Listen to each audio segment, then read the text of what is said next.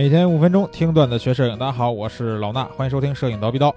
今天咱们聊一聊一张获奖的作品啊，也就是前一阵啊，这个照片都已经上了微博热搜了啊，相当的火啊，是呃世界上奖金最多的一个影赛啊，是迪派的这个 HIPA 哈姆丹国际摄影大赛啊，公布了获奖的结果。然后呢，一位马来西亚的摄影师叫什么呢？叫 Edwin O N G W E E K E 啊，我也不知道他这个英名字应该怎么读，反正获得了这张大奖啊，然后总冠军十二万美元的奖金，换人民币大概是八十多万了啊，相当给力。那这张照片它拍的是什么呢？咱们封面就是这张照片啊，相信如果是对于摄影的相关的文章啊什么比较关注的人，应该也看过了啊。呃，拍的是一个母子的照片，母亲抱着她的孩子，然后在越南拍摄的照片，然后啊。这个照片相当于是他应该有一个类似于文字解释的，说越南母亲患有言语障碍，然后但是在艰难生活中为了守护孩子，仍努力克服困难啊！看着这照片，觉得整个这个画面的氛围啊，渲染的还是相当不错的，对吧？这张照片呢，感觉就一看就是一张那种呃，相当于是人文纪实类别的比较不错的一张照片。但是这张照片为什么会这么火呢？并不是因为它获奖十二万美金，而是因为这个照片啊。有人说他是摆拍啊，有一个这个，呃，马来西亚的摄影师啊，跟这个跟那个获奖的人来了一个地方，对吧？他叫什么呀？叫什么阿兰里外明，大概是这么个名字，在 Facebook 上面啊发了一条这个这个推文吧，相当于是说啊爆料说这种作品毫无意义。然后呢，有一张这个配图啊，就是那张作品啊。那张作品拍摄的时候，那个画面周围其实是端了这个蹲了一圈人，端着相机在拍他，特别像什么呀？咱们之前节目里边聊过啊，就是那种啊，比如说我们那儿这个呃有那个一个小树林，对吧？下面一只老牛，然后有那个烟雾过去，对吧？再比如说云阳那边这个桂林的梯田啊，然后在这个梯田上面有个老头叼着烟袋。对吧？再比如说，呃，藏区有这种特别著名的老奶奶，然后一堆人都去拍摄。就当这种，这叫什么呀？也不叫网红点吧，就是摄影师这个喜欢集体去摆拍这种地方啊，都会有这种人给你就是收费的这种项目去摆拍啊。你像真的是有些地方，就是说啊，你想拍这个照片是吧？比如说鱼江的那个呃漓江的那个呃撒网啊，这个小东江也有对吧？这个东西之前咱们节目里边讲过，你收费嘛？你收交钱以后，然后你就站好一个机位，人都跟你说好了啊，那边咔一一撒网，这个对讲机一这个一招呼说准备好连拍啊，一撒网咔一梭子，行，每个人拿一张好照片回去了，对吧？看上去好像这张照片啊，这张获奖照片拍摄的现场也是类似于这种情况啊，但是呢。呃，我呢并不是这个跟他们一块儿去拍摄的人，对吧？我也不知道具体现场发生了是什么啊，所以我也不知道这对越南的母子到底是真的是非常艰难的状态在那个地方，然后被大家发现以后去拍摄，还是。本来他就是一个演员，然后相当于也不是说演员吧，啊，就是配合大家拍照的这拍照的这么一个景点的这么一个人物，对吧？那这两种啊，我觉得对于大家指责的这件摆拍这个事儿啊，还是有待商榷的。为什么呢？咱们说啊，什么叫摆拍？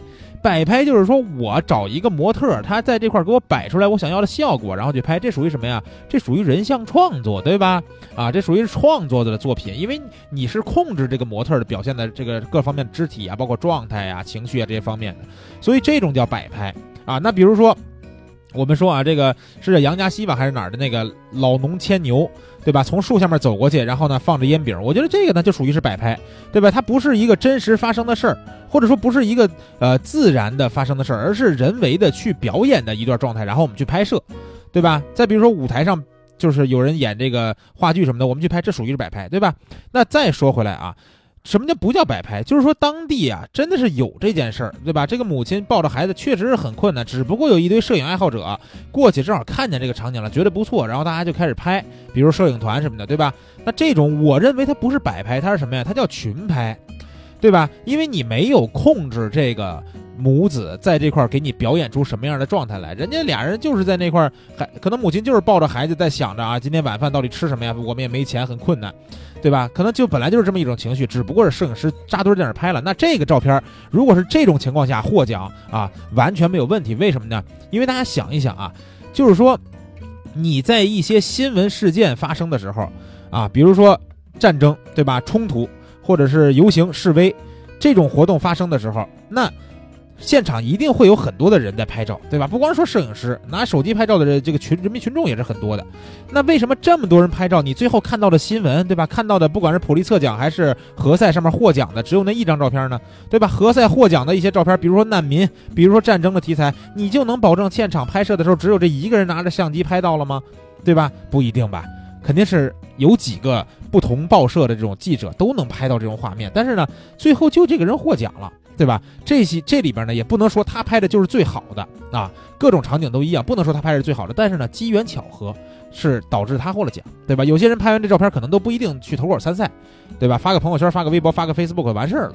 但是呢，人家参赛了，再加上正好这次评委呢对这个东西比较感兴趣啊，口味就在这儿，就让他获奖了。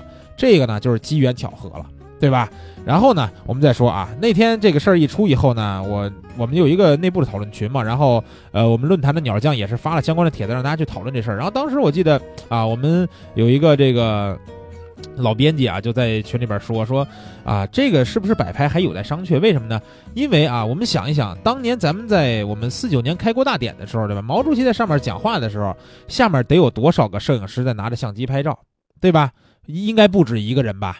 对吧？就算那会儿摄影师是稀缺资源，也不应该只有一个摄影师吧？但是为什么最后就一张照片儿，哎，被大家记住下来，然后大家看到的都是那一张照片呢？对吧？其实我们也从各个角度能，就是各个渠道能看到当时那个场景的其他的一些角度的照片，但只有那个人的照片是被大家记住的，对吧？所以这就是我们说的啊，不管说是机缘巧合也好，说是他拍摄完以后他的这个资源渠道也好，还是说就是真的这张照片比较好。但是我们从归根结底这件事上来说，这张照片拍摄的时候它不属于摆拍，对吧？只是很多人在同时拍一个事件而已啊。所以说呢，摆拍不摆拍的吧，咱这个马来西亚这摄影师这事儿啊，确实不是细了呃，不是没有细致的了解过当当时现场的状况。所以说我们只能聊一下什么叫摆拍，什么叫不是摆拍的群拍。